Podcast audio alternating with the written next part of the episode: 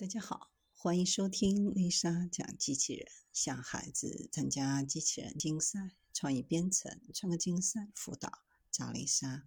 今天给大家分享的是 AI 利用强化学习，可以根据预先想好的优化结构设计蛋白质新方法。强化学习方法不仅能够下围棋，还能设计蛋白质了。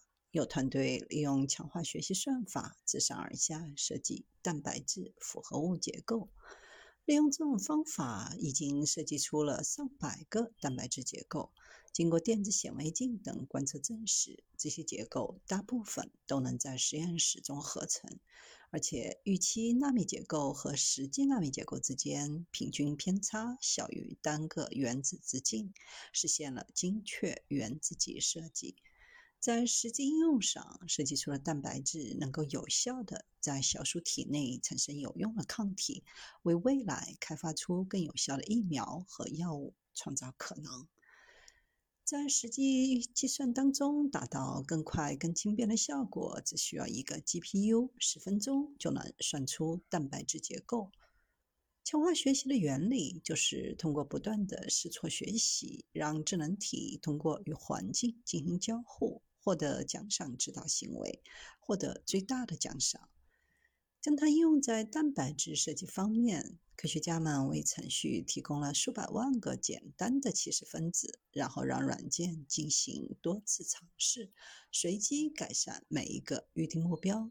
程序将以特定的方式拉长或弯曲蛋白质，直到学会如何将它们设计为所需的结构。方法先给鲜艳约束和得分函数定义目标结构，然后通过强化学习不断探索，得到定制化的构建模块。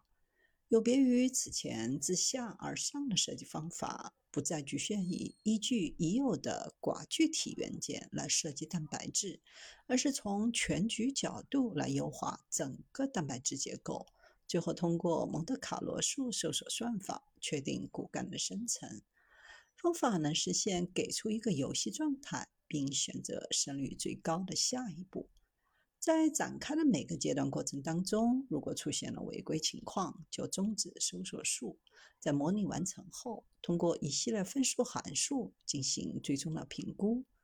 这种方法不仅能够设计结构，而且结果和冷冻电竞的结构和计算机模型非常接近。结构中的大多数也都能够在实验中构建。方法不仅准确性高，而且还高度可定制化。比如，可以要求它设计出无孔隙、小孔或大孔不同要求的球状结构。